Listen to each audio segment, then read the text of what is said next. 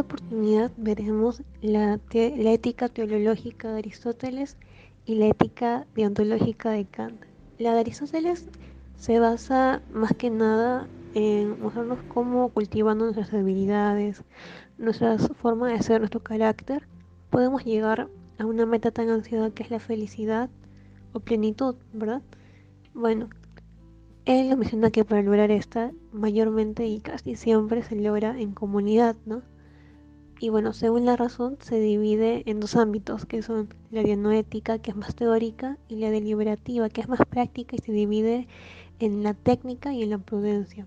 La prudencia nos muestra cómo el contexto tenemos que evaluarlo para poder realizar ciertas acciones y no generar un impacto negativo en otras personas eh, donde actuemos. Y bueno, continuando con la ética de Kant, la deontológica, esta más que nada nos habla sobre lo que es la acción moral y cómo esta no tiene que ver tanto con la felicidad, ¿no? Tiene que ver más que nada con el cumplimiento del deber.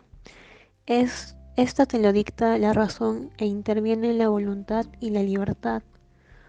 Y nos menciona algo muy curioso, ¿no? Los imperativos hipotéticos que se basan en el hago para obtener algo, ¿no? Entonces eso no debería ser de esa manera, no tendría que ser de una manera que nazca de la misma persona y poder realizar una buena acción sin condiciones y sin esperar nada a cambio.